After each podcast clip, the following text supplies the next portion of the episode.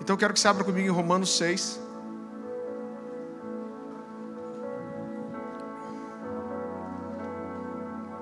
A partir do versículo 9.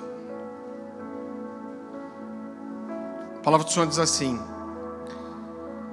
Se com a tua boca confessares Jesus como Senhor e em teu coração creres que Deus o ressuscitou dentre os mortos, será salvo.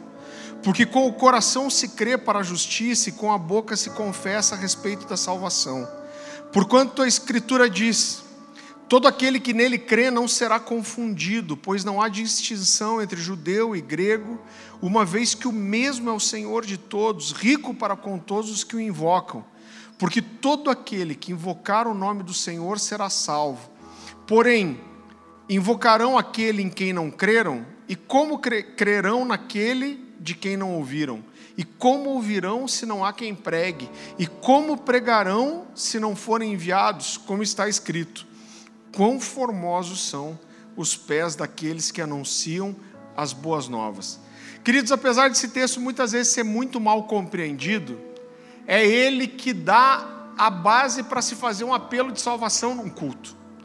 É, eu tenho uma bronca com isso, porque às vezes você vê muita gente dando testemunho, falando de um impacto evangelístico. Eu não quero ser mal compreendido, eu não quero dizer que não tem o seu valor você ir para a rua e sair pregando. É, para os mendigos na madrugada, já fiz muito isso. Mas, por outro lado, eu me sinto muito desconfortável quando vem alguém para frente e fala: Ah, queria dar um testemunho porque a gente saiu na rua e 15 mendigos se converteram. Esses caras estão se convertendo faz 10 anos, três vezes por semana, com três grupos de igreja diferentes todas as noites. É porque, porque a conversão ela, é, ela, é, ela vai muito além disso. Agora, eu não quero, por outro lado, descaracterizar a importância de uma confissão pública. Então, é esse o texto que dá a base para a gente fazer um apelo é, no final de culto. Agora, o que eu quero mostrar para você é que quando o texto diz assim: todo aquele que invocar o nome do Senhor será salvo, mas ele continua dizendo: como, porém, invocarão em quem não creram? Então, o texto, se você voltar ao começo, ele vai reforçar essa ideia que esse invocar o nome do Senhor não é simplesmente chamar por Deus, mas é esse invocar, ele está diretamente ligado ao crer. Então não é só invocar por invocar, mas é o invocar de alguém que creu. Agora eu quero me limitar aqui nessa noite de uma forma muito simples a importância de anunciar. Eu acho que eu não preciso explicar para ninguém como a gente vive hoje tempos singulares, vamos dizer assim, pós-pandemia. Né? Acho que duas, três semanas atrás eu fui, eu fui pregar fora e eu entrei no avião e foi a primeira vez que não precisou usar máscara dentro do avião. Eu falei, agora eu acho que passou mesmo. Mas a gente vive tempos singulares, né? tempos de grande mudança. E uma coisa que é muito importante para a gente, como igreja, entender é que quando o mudo muda, o, o, mudo, o mudo mu, muda. E olhe que eu fiz muita concentração, hein? O mudo, errei, errei. Quando o mundo muda, se você falar mundo muda, mundo muda, sete vezes bem rápido, você fala em línguas. Acabei de criar uma heresia minha própria. Então, quando o mundo muda, o nosso campo missionário ele muda também. Eu quero tomar um cuidado muito grande para não ser mal compreendido, mas quando a cultura muda, e vamos Vamos falar aqui que cultura é a forma que as pessoas vivem. Então eu não estou falando cultura no sentido só da arte, da música, mas quando a gente fala da cultura de um povo, da cultura do mundo, a gente está falando da forma que as pessoas mudam, que, que as pessoas vivem. Nossa, está difícil hoje, misericórdia, fazer o sinal da cruz. Então, então, quando o mundo muda, a nossa forma de comunicar o evangelho, ela, ela precisa ser adaptada. Eu sei que é um, é um discurso perigoso isso. Eu estava lendo um livro de John Stott algum tempo atrás, e ele, ele fala uma coisa muito interessante. Ele diz assim que existem dois mundos. É a forma dele ver e de ele tentar resumir o evangelismo. Ele fala então, você, você imagina que existem dois mundos. De um lado, o mundo que jaz no maligno, que dorme no maligno, e aí tem um vale, e do outro lado do vale está a igreja. Agora, a missão da igreja é pegar essa verdade que ela carrega, a verdade do Evangelho, a verdade de Jesus, a verdade completa, inegociável. Por isso que quando eu estou falando de mudar a forma que a gente comunica a verdade, não é mudar a verdade, mas é mudar a forma de anunciar. E ele diz: o grande desafio da igreja é pegar isso que ela tem e atravessar para o outro lado. E ele falou: a impressão que eu tenho hoje é que eu vejo duas coisas. Eu vejo, de um lado, isso falando da igreja, eu vejo os liberais. Então, quem são os liberais? São aqueles caras que flexibilizam a verdade, que relativizam a verdade e que enfraquecem a verdade. É, se eu não me engano, foi John Stott que disse uma frase mais ou menos assim: que quando a gente flexibiliza o evangelho de forma que ele seja fácil de ser ouvido pelas pessoas, por outro lado, a gente tira também todo o poder que ele tem de transformar as vidas. Então ele diz o seguinte: os liberais eles conseguem fazer essa conexão com o mundo, eles conseguem atravessar para outro lado, eles conseguem se adaptar, eles conseguem levar a mensagem até o outro lado, o problema é que eles relativizam tanto a verdade que quando ela chega lá, ela não transforma ninguém. Por outro lado, nós temos às vezes a igreja ortodoxa que traz a sã doutrina, a doutrina integral, verdadeira, mas que muitas vezes não consegue se conectar com o outro lado, levando essa mensagem de uma forma que seja compreendida. Então, quando eu olho, querido, para esse esse quadro de pandemia, eu vejo que uma das primeiras coisas em que a igreja foi despertada é para entender que existe hoje um universo que é digital e existem pessoas que a gente só vai alcançar, inclusive se tiver lá. Eu lembro que eu, eu, eu vi de uma reportagem que, que, por exemplo, Nova York estava tendo uma grande crise imobiliária porque grandes escritórios de grandes empresas do mundo todo que tinham sede em Nova York, na pandemia esse povo foi trabalhar em casa. As empresas descobriram que os funcionários trabalhavam mais, rendiam muito bem e eles não precisavam gastar uma fortuna com o escritório em Manhattan. E começaram a entregar esses imóveis. E existe hoje, isso você, você vai descobrir, que tem pessoas que estão cada vez mais fechadas dentro da sua casa, elas não saem para quase nada. E talvez a única forma da gente alcançar essas pessoas seja através do mundo digital ou dos relacionamentos. Porque para os relacionamentos, mesmo que de uma forma limitada, essas pessoas estão abertas ainda.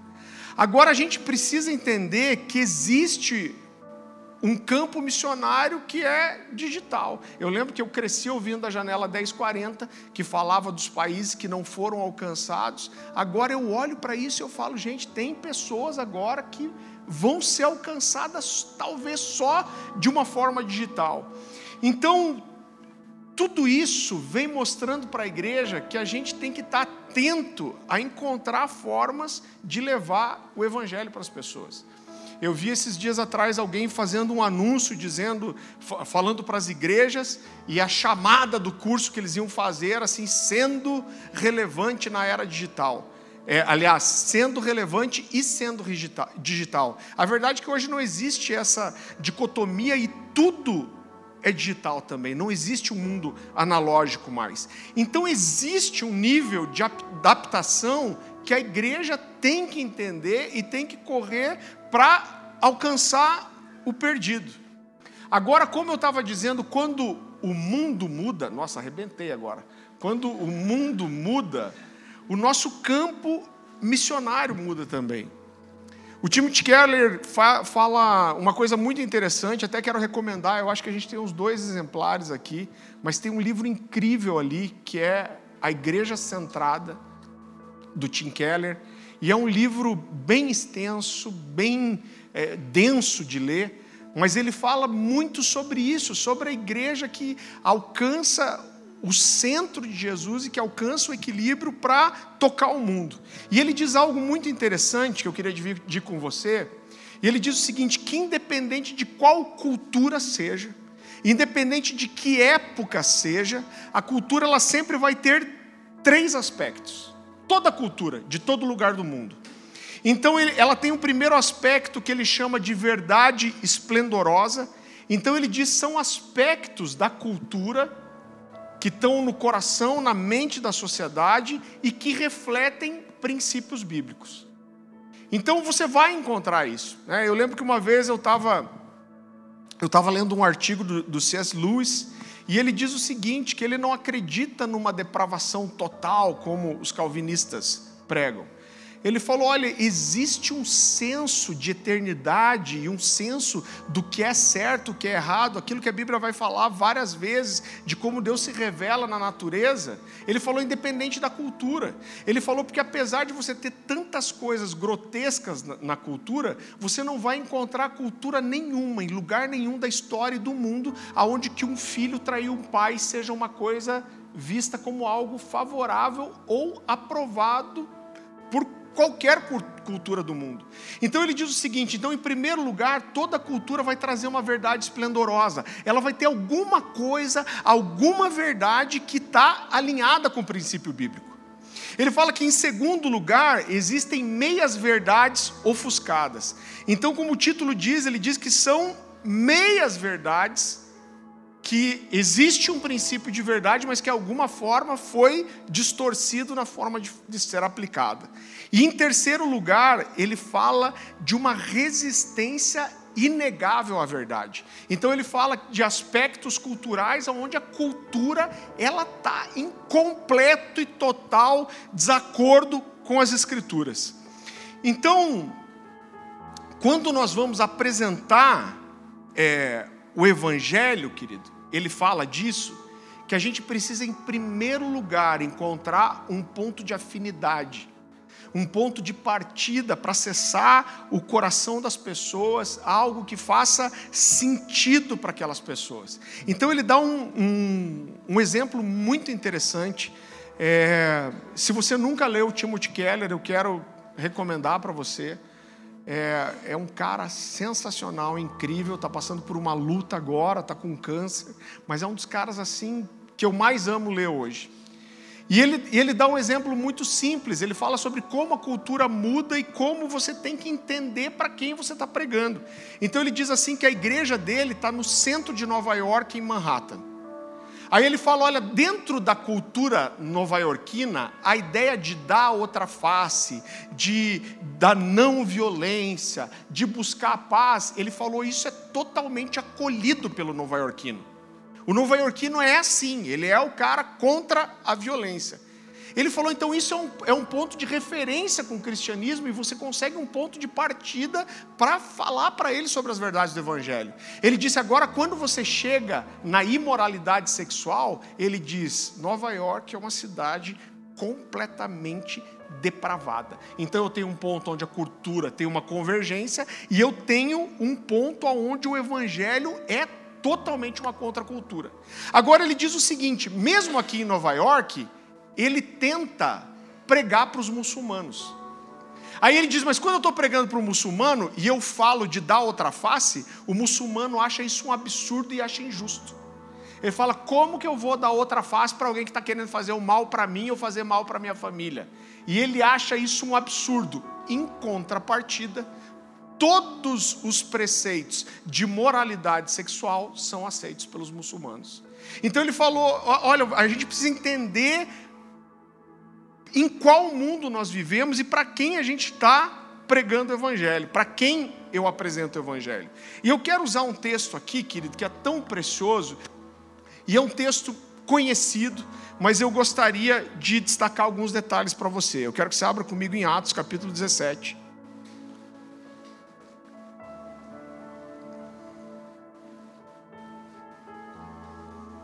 Aqui é quando Paulo vai pregar em Atenas.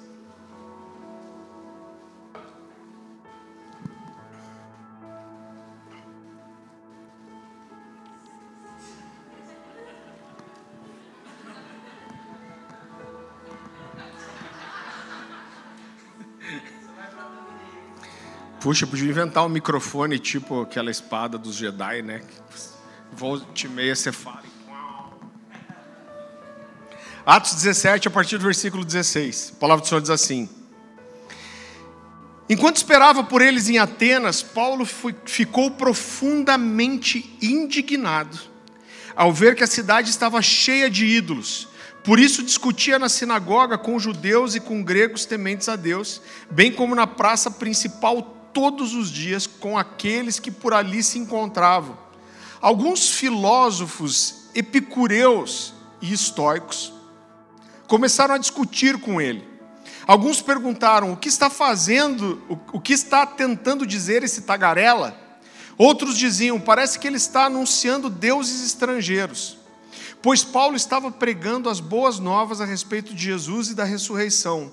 Então o levaram a uma reunião no Areópago, onde lhe perguntaram: Cara, eu consigo falar Areópago e não consigo falar o mundo muda. Você vê que, que, que coisa. Então o levaram a uma reunião no Areópago nossa, debulho o Areópago. Onde lhe perguntaram: Podemos saber que novo ensino é esse que você está anunciando? Você está nos apresentando algumas ideias estranhas e queremos saber o que elas significam. Todos os atenienses e estrangeiros que ali viviam não se preocupavam com outra coisa senão falar ou ouvir as últimas novidades. Então Paulo levantou-se na reunião do Areópago e disse: Atenienses, Vejo que em todos os aspectos vocês são muito religiosos, pois andando pela cidade observei cuidadosamente seus objetos de culto e encontrei até um altar com essa inscrição: ao Deus desconhecido. Ora, o que vocês adoram, apesar de não conheceres, eu lhes anuncio. O Deus que fez o mundo e tudo que há e tudo que nele há é o Senhor dos céus e da terra e não habita em santuários feitos por mãos humanas. Ele não é servido por mãos de homens como se necessitasse de algo, porque ele mesmo dá a todos a vida, o fôlego e as demais coisas.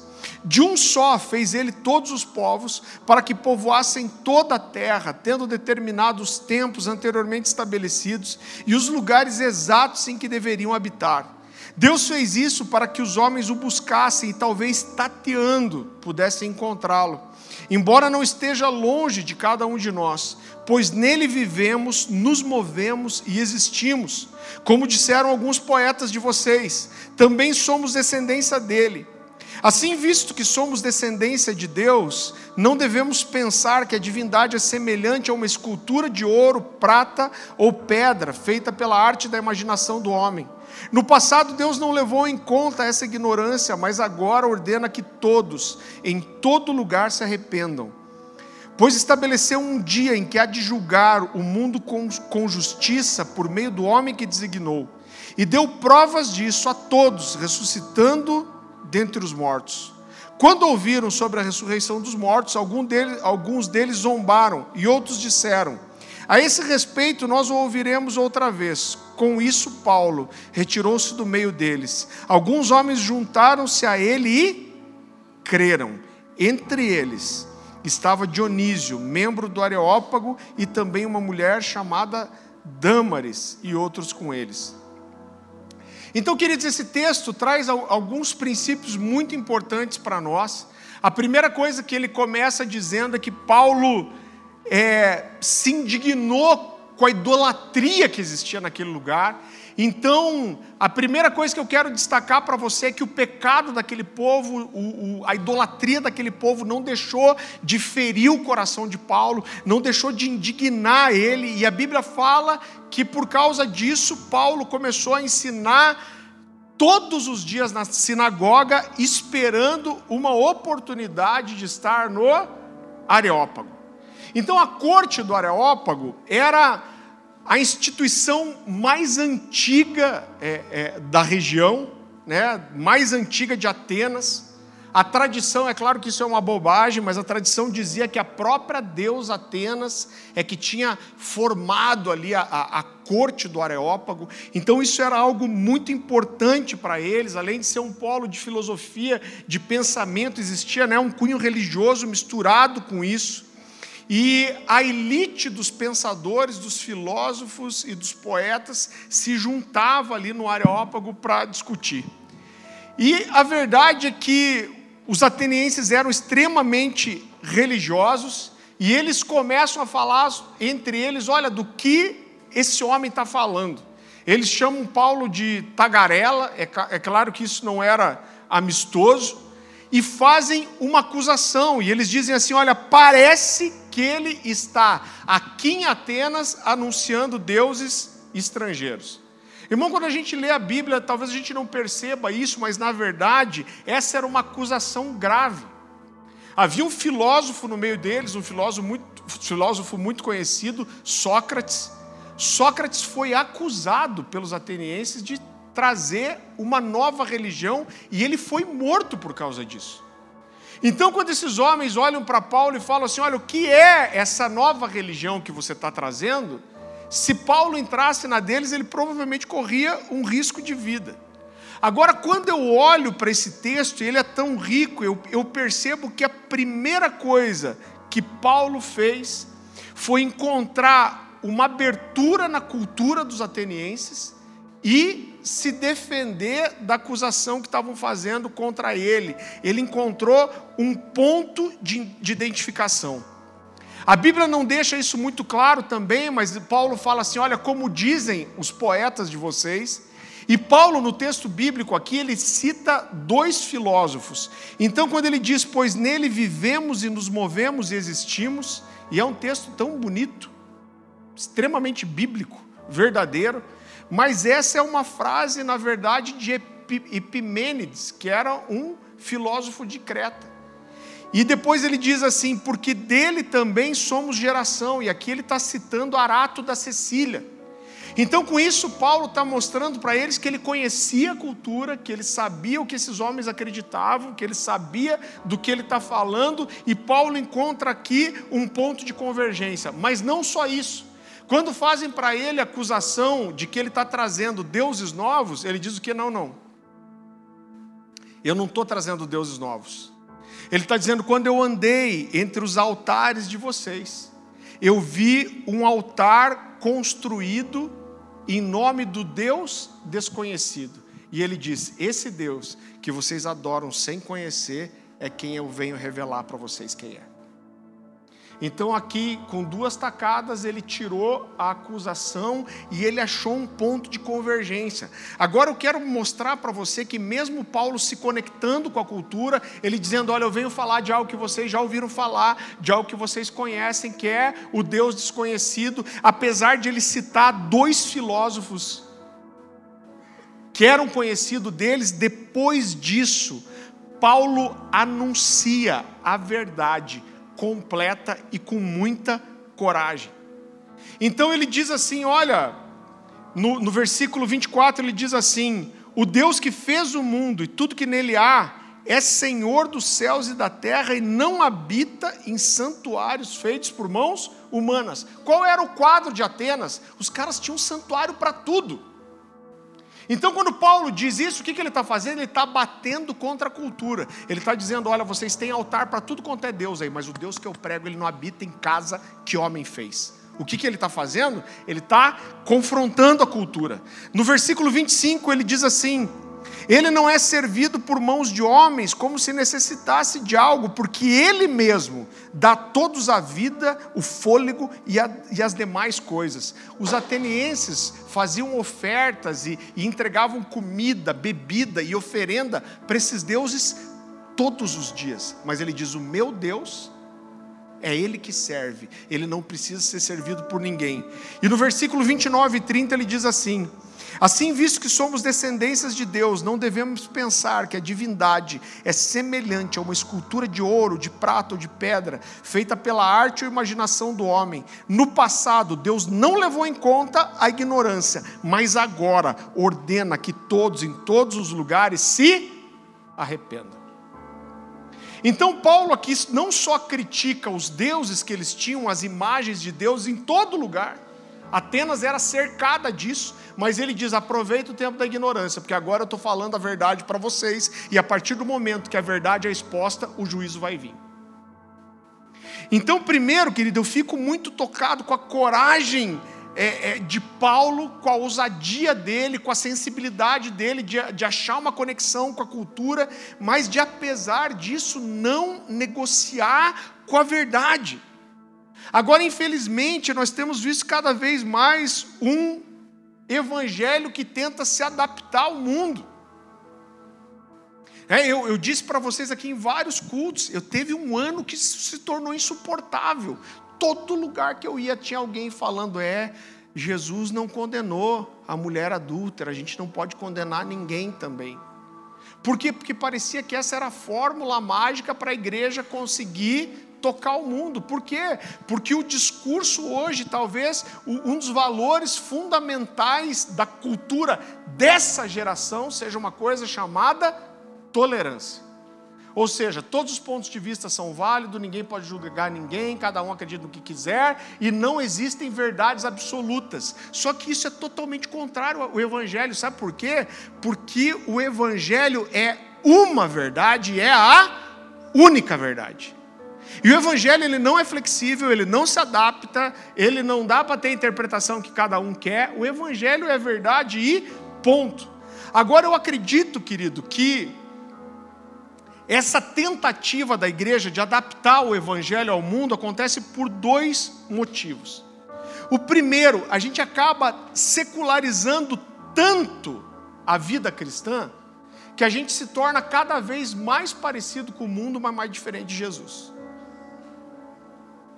Não, a gente tem que tocar o mundo, né? Mas chega uma hora que a gente não é mais tão radical e chega uma hora que a gente pode fazer é, é quase tudo que o mundo pode fazer, porque nós não queremos são, ser tão diferentes do mundo.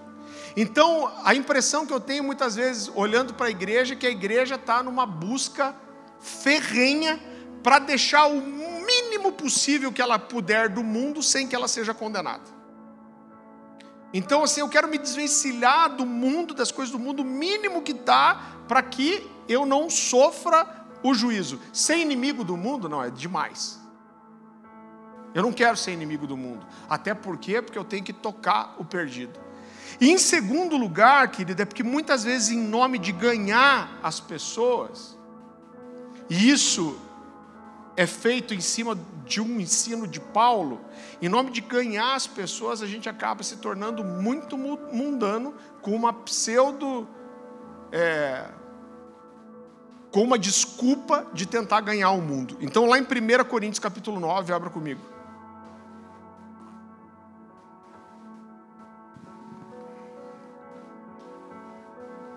Primeira Coríntios capítulo 9.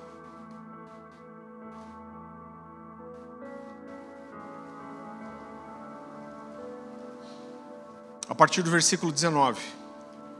A palavra do Senhor diz assim: Porque, embora seja livre de todos, fiz-me escravo de todos, para ganhar o maior número possível de pessoas. Tornei-me judeu para os judeus, a fim de ganhar os judeus. Para os que estão debaixo da lei, tornei-me como se estivesse sujeito à lei, embora eu mesmo não esteja debaixo da lei, a fim de ganhar os que estão debaixo da lei. Para os que estão sem lei, tornei-me como sem lei, embora não esteja livre da lei de Deus, e sim sobre a lei de Cristo a fim de ganhar os que não têm lei. Para com os fracos tornei-me fraco, para ganhar os fracos, tornei-me de tudo, para com todos, para de alguma forma salvar alguns. Agora, do que Paulo estava falando aqui? Paulo estava falando justamente de achar um ponto de partida, de achar um ponto de identificação, de, de achar um ponto de convergência, como ele fez com os atenienses. Agora, é claro que isso não pode significar aliviar a exposição da verdade. A gente vê isso na, na continuação do discurso de Paulo. Eu quero que você vá um pouquinho para frente comigo, 1 Coríntios 1, 22.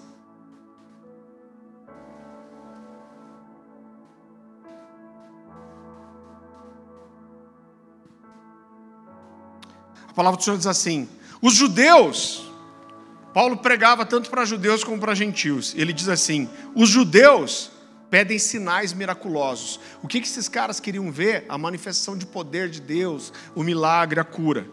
Os gregos procuram sabedoria, eles queriam a habilidade de falar, o discurso, a retórica. Nós, porém, pregamos a Cristo crucificado, o qual de fato é escândalo para os judeus e loucura para os gentios, mas para os que foram chamados, tanto judeus como gregos, Cristo é o poder de Deus, a sabedoria de Deus. Então o que Paulo está dizendo para mim e para você é que não importa, irmão, qual seja a cultura, não importa qual seja a necessidade das pessoas, não importa qual seja o pensamento, vai ser loucura para um e escândalo para outro. O que Paulo está dizendo aqui é: não importa a cultura, não importa o nível, não importa para quem você fale, se você apresentar o, o, evangelho verdadeiro, integral, ele sempre vai ser um choque. Por quê? Porque o cristianismo verdadeiro e integral ele é sempre uma contracultura.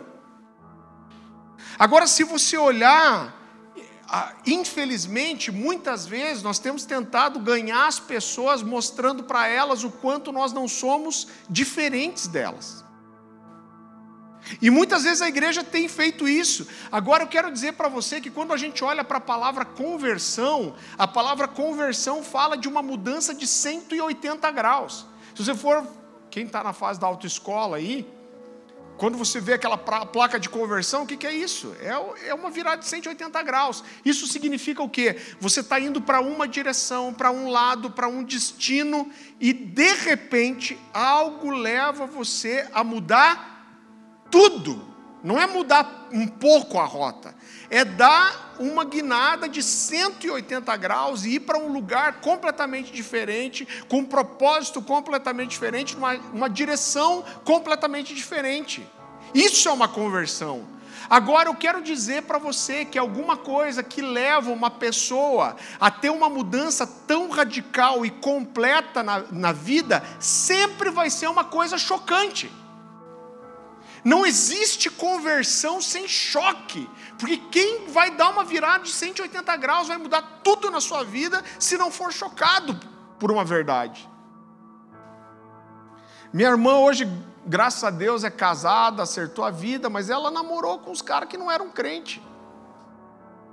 E eu lembro que eu falava para ela, ela falava, ah, mas eu tenho a esperança que ele se converta. Eu falava, você é o maior empecilho para esse cara se converter. Sabe por quê?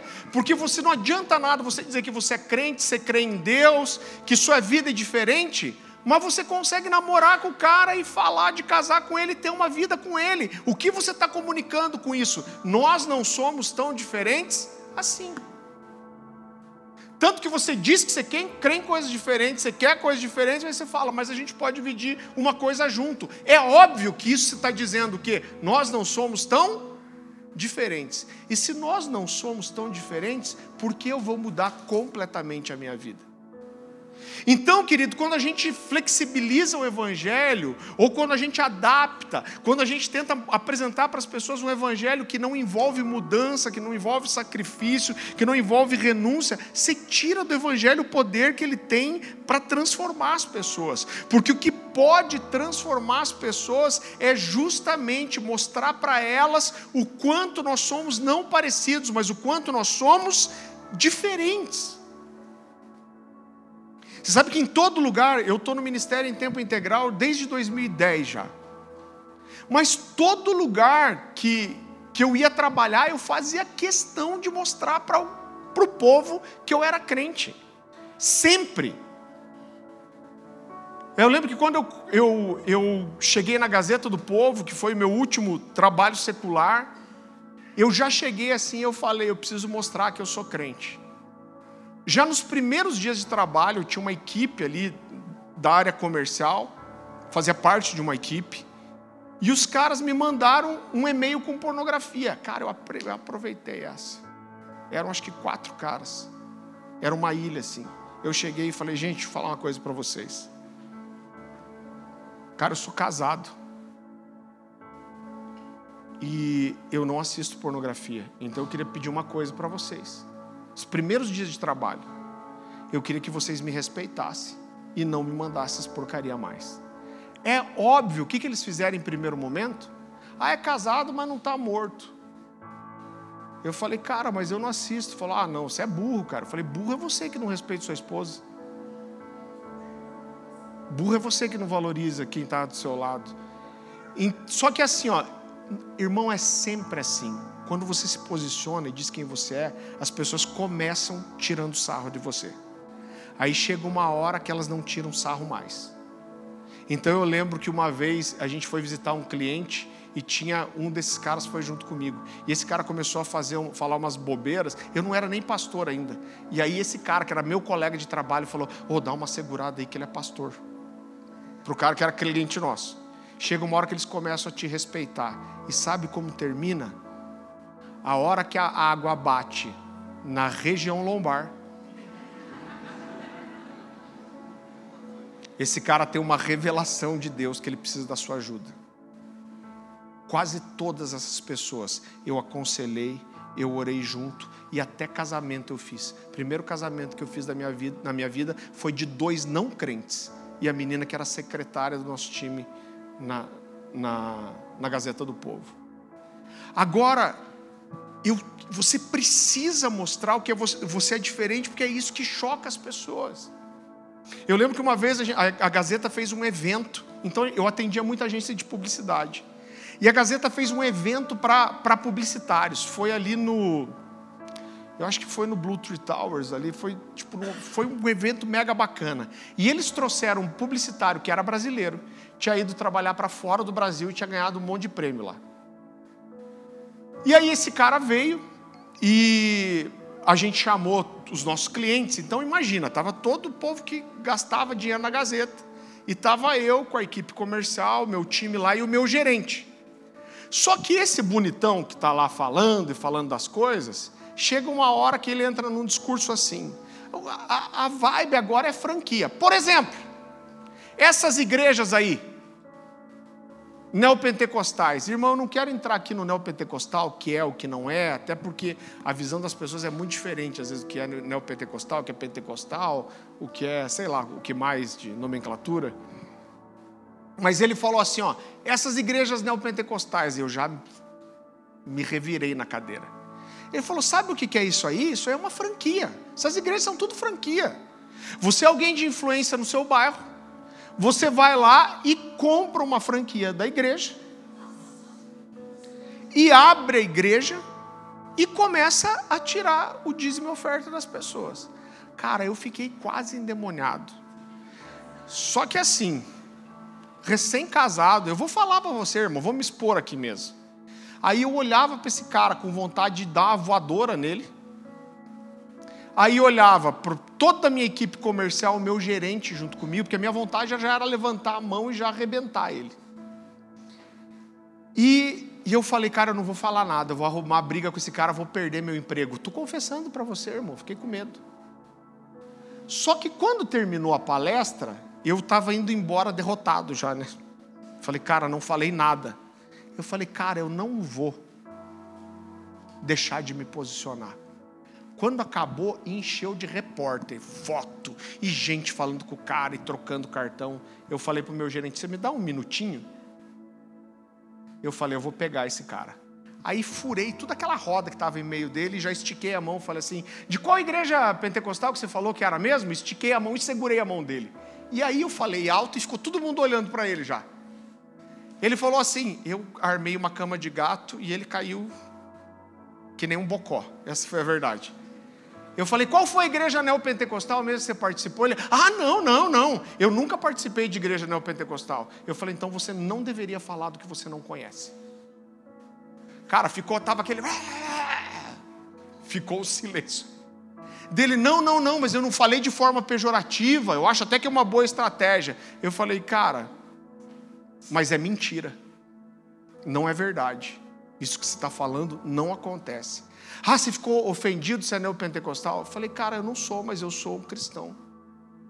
E deve ter mais um monte de gente aqui que, que, se ofendeu com o que você falou. Agora, se for falar alguma coisa de igreja, fala sabendo, não fala sem saber do que você está sabendo, não, tá bom? Obrigado. Mano, esse cara acho que não sabia, ele queria achar um buraco para se enfiar, ele ficou gaguejando, falando.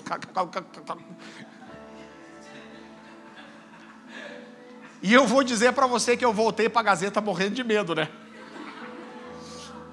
Eu falei, será que eu vou perder meu emprego porque eu dei no meio do cara? Aí meu gerente veio, apertou minha mão, deu uma risada. e saiu fora. E eu entendi que ele tinha ele tinha se divertido com a minha coragem, pelo menos. Pode não ter concordado com o que eu fiz, mas se divertiu com a minha coragem. Eu lembro que o, o, o pastor que, que, acompanhou eu e a Dani quando a gente casou, o pastor Luiz Carlos, ele era maestro da Câmara aqui. E contratado pelo governo, e ele me contou de uma vez que.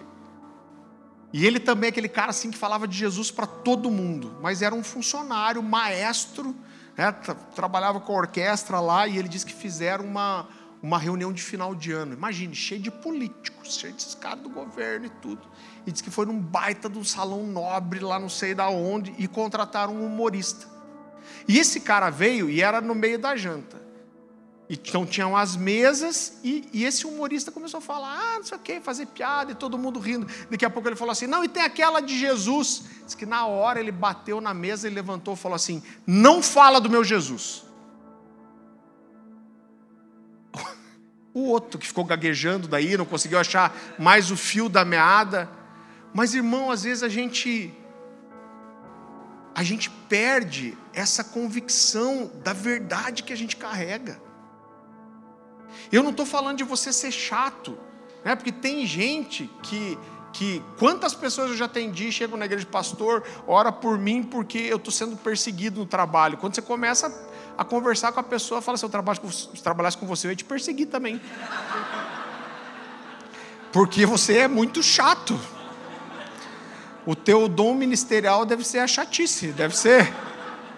Você edifica muitos santos, você faz eles crescerem em paciência, misericórdia. Então eu não estou falando é, é, é, de ser chato.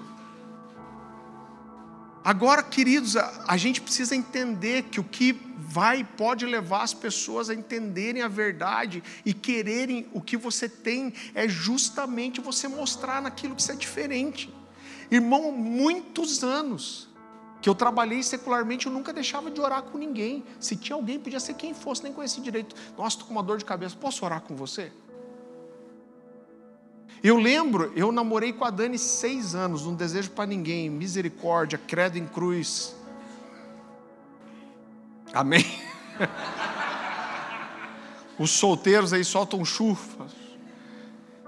Agora, eu lembro que na faculdade, no trabalho, eu não perdi a oportunidade de falar, cara, eu, eu não tenho relação com a minha namorada. Ficava todo mundo chocado, mesma coisa. Primeiro tirava sarro, depois respeitava. E depois vinha pedir oração. Eu lembro que eu lembro que uma vez, quando eu era pastor de jovens na outra igreja ainda, é, um menino aqui da cidade, filho de um pastor, fez um vídeo o Diego já riu. Fez um vídeo e, e, e a chamada do vídeo era assim: sexo antes do casamento não é pecado. Então imagina o rebu que foi. E assim, o menino não era ruim. Mas ele, que, ele dizia no vídeo o seguinte: que não tinha casamento na Bíblia. Que casamento era relação sexual. Então, o casamento, o sexo antes, é, fora do casamento era pecado, porque não existia casamento fora do pecado. Então, se você estava se relacionando com alguém, para Deus você já era casado. Até eu entendo a intenção dele. Só que os jovens começaram a me mandar, eu fiz uma coisa que eu faço raramente, e eu fui lá e respondi no, no vídeo que ele postou. E eu falei, cara, desculpa, mas casamento é um tema central das Escrituras.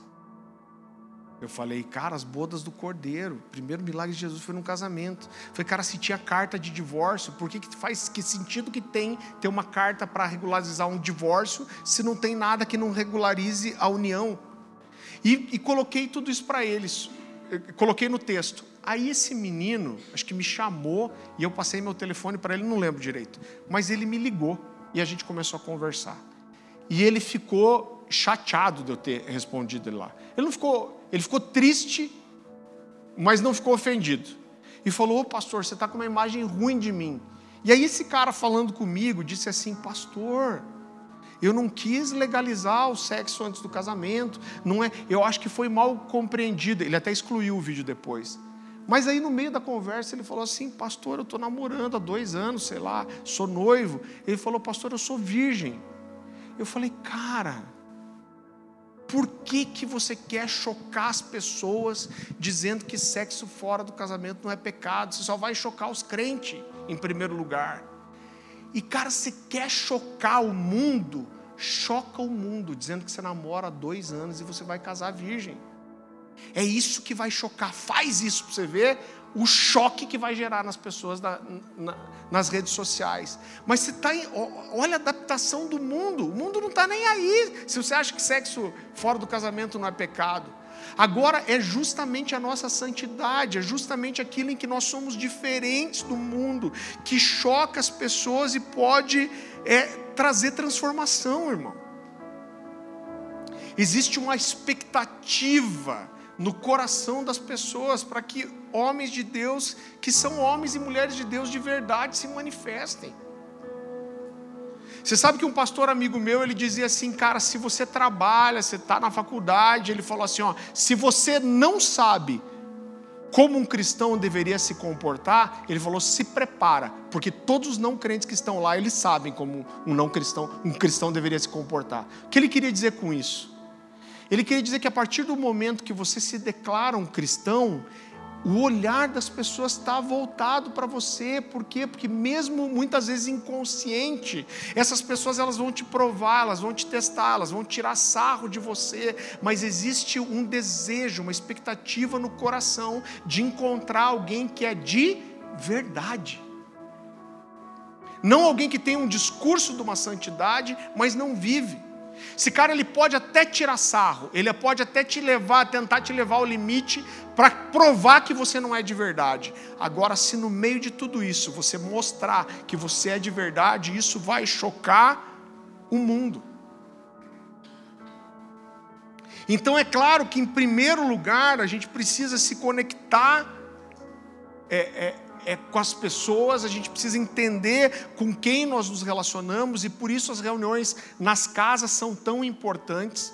Mas depois de nos conectar com as pessoas, de gerar um ponto de afinidade, de, de, de mostrar um amor, de mostrar um cuidado, de mostrar alguma coisa diferente, nós precisamos sim mostrar no que o Evangelho é diferente. O Tim Keller, nesse livro, ele fala algo tão precioso, ele diz assim: olha, ele faz uma comparação. Ele diz: eu, tava, eu fui visitar uma pedreira, e ele diz: quando os caras vão dinamitar um, uma montanha, uma, um pedaço de pedra gigante, ele falou: eles fazem um furinho com uma furadeira. Ele diz: esse furinho é como entrar dentro da cultura, mas depois ele solta uma banana de dinamite lá dentro. E quando essa, essa dinamite cai lá dentro, ela explode depois, ela arregaça a pedra inteira. Ele falou: não adianta só você se conectar na cultura, que seria só fazer o furo. Você não vai fazer nada além de um furo quase imperceptível. Ele falou: também não adianta você pegar uma dinamite e só explodir, estando fora da rocha, porque isso não vai gerar transformação nenhuma. Agora, quando você consegue conectar com a cultura e você explode a verdade lá dentro, é aí que as coisas acontecem.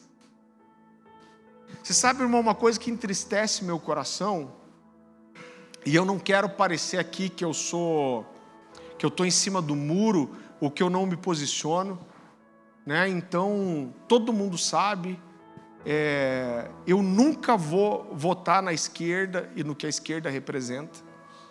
O Luciano soltou um vídeo, acho que essa semana, incrível, sensacional, como sempre, pontual, bíblico. Agora entristece meu coração ver um monte de gente que não fala de Jesus para ninguém, mas para brigar por política. O cara parece um leão. Ele é o cordeiro leão.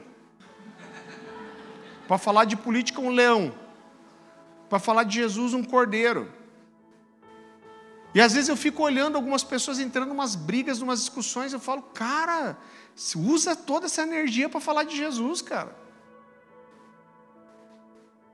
Agora, o nosso reino não é daqui, você sabe, eu, eu tenho mergulhado, irmãos, eu separei esse mês para estudar escatologia, eu estou mergulhando, a gente tem tratado isso com o presbitério, eu não sei se vai dar tempo, mas a gente vai vir com uma série de mensagens, se Deus quiser, logo, expondo os, os fundamentos escatológicos que a gente tem, aquilo que a gente acredita.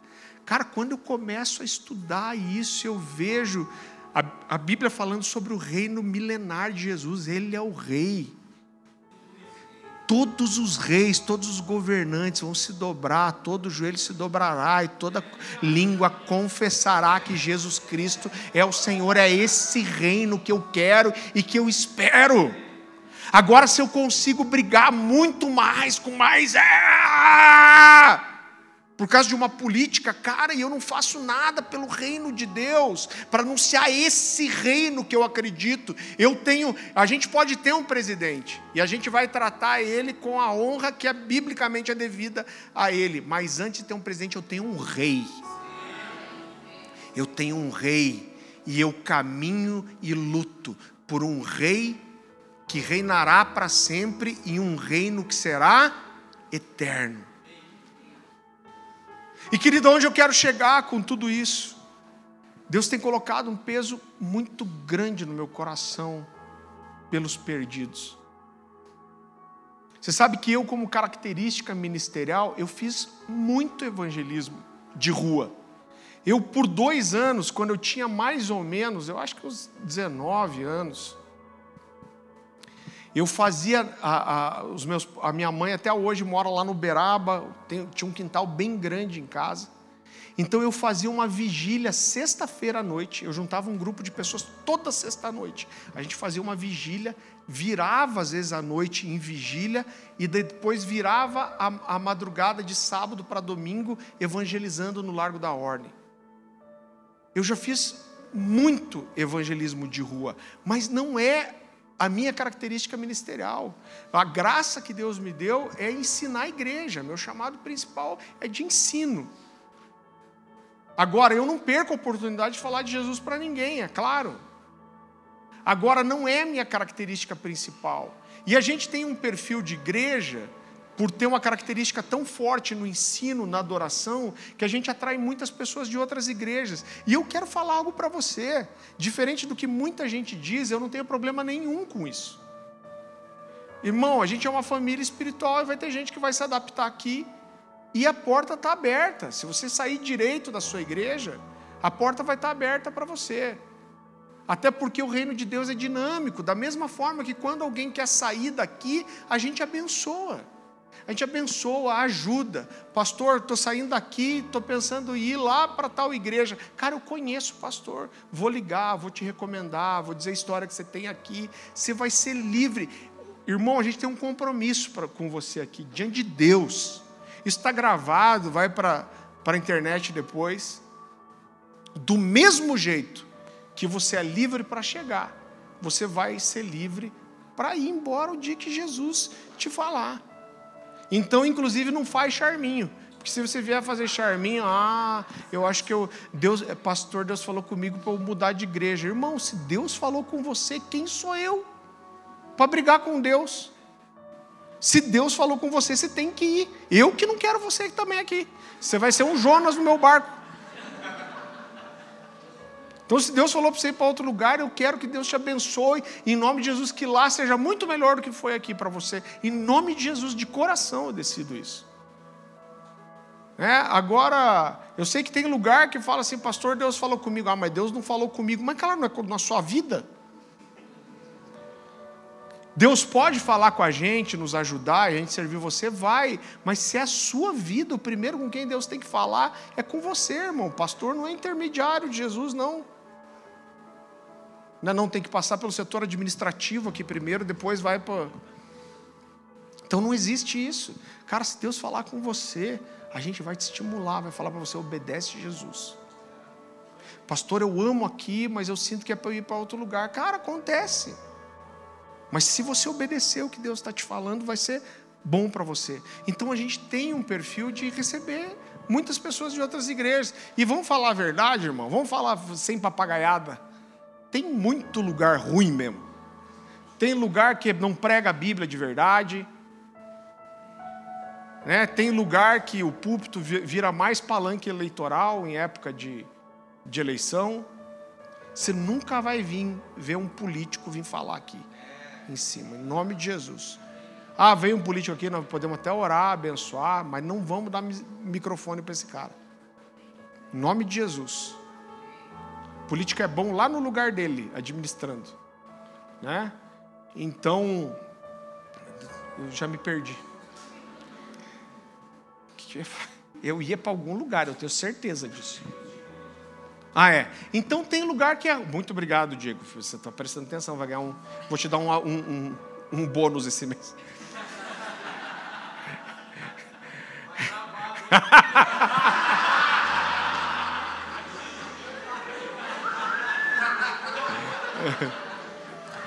Ó, o pessoal da organização, próxima ceia, dois copinhos para ele.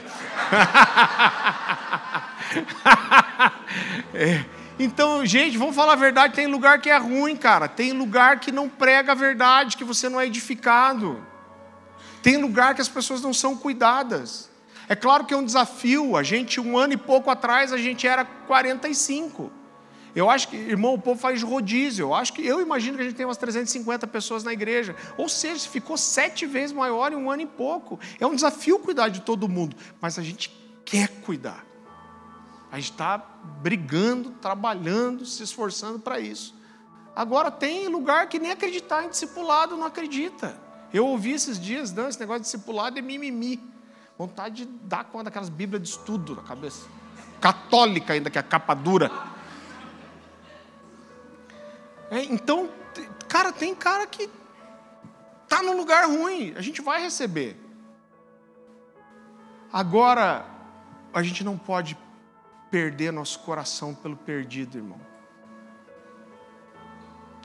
E eu creio que isso é mais do que uma constatação bíblica, o que é uma grande verdade, mas eu creio que Deus está sinalizando algo para nós como igreja.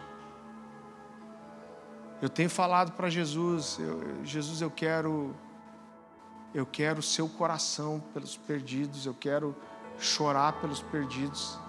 A Bíblia fala que Jesus ora olha para Jerusalém e chora por ela. Eu tenho falado, Jesus, me dá esse choro.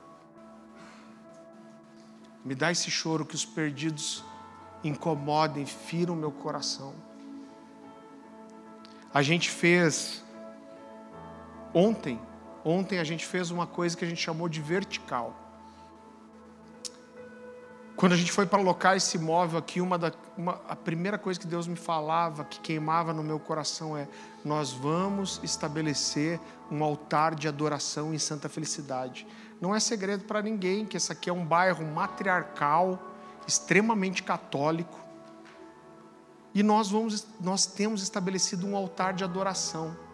Mas o Senhor começou a, a construir algo no meu coração, e o que a gente quer fazer é uma vez por mês. A gente fez o primeiro ontem. Quem foram convidados? Os diáconos, líderes e auxiliares, é, pessoal de adoração e o pessoal da intercessão. A gente teve um cuidado, a gente queria fazer uma, uma primeira experiência, a gente foi ali para o portal de Santa Felicidade.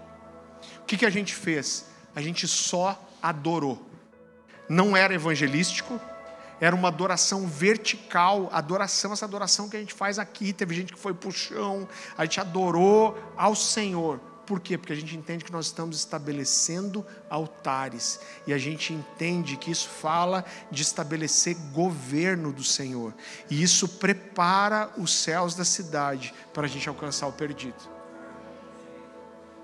Para que as coisas aconteçam para que o avivamento venha, para que o despertamento venha, para que as pessoas que são cativas sejam liber, libertas para entrarem aqui e serem alcançadas. Então o Senhor tem colocado um senso de urgência no meu coração, e minha palavra para você é, hoje é: eu quero liberar isso para você de uma forma profética. O Senhor vai te apontar pessoas.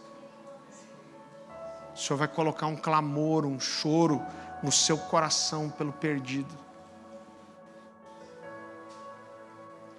Você vai Seu coração vai queimar por alguém que não conhece Jesus, que nunca veio numa igreja, ou por alguém que está desviado. Eu creio que esse é um movimento que Deus está nos dando como igreja. Eu, eu acredito que é uma, uma estação que nós estamos entrando aqui de, de resgate pelo perdido. Eu falei hoje com o pastor Hernani Santos. A minha ideia é fazer um, um ou dois cultões de evangelismo mesmo aqui. O que, que isso quer dizer? Vai ser um, um, um eu sei que vai ser um choque para você, para sua cultura, mas a gente vai ter um período de adoração mais curto e vai trazer uma, uma palavra de evangelismo e oração de cura e libertação. A minha ideia é fazer isso com uma certa frequência. Falei, fiquei de terça-feira conversar com o Hernani para fazer isso. Querido, e quando. Esse é um princípio bíblico. Se a gente só obedecer por entender o princípio, Deus vai, vai responder isso. Agora, quando existe um movimento de Deus provocando teu coração para te empurrar para algo e a gente responde, irmão, eu sei que acontecem coisas sobrenaturais.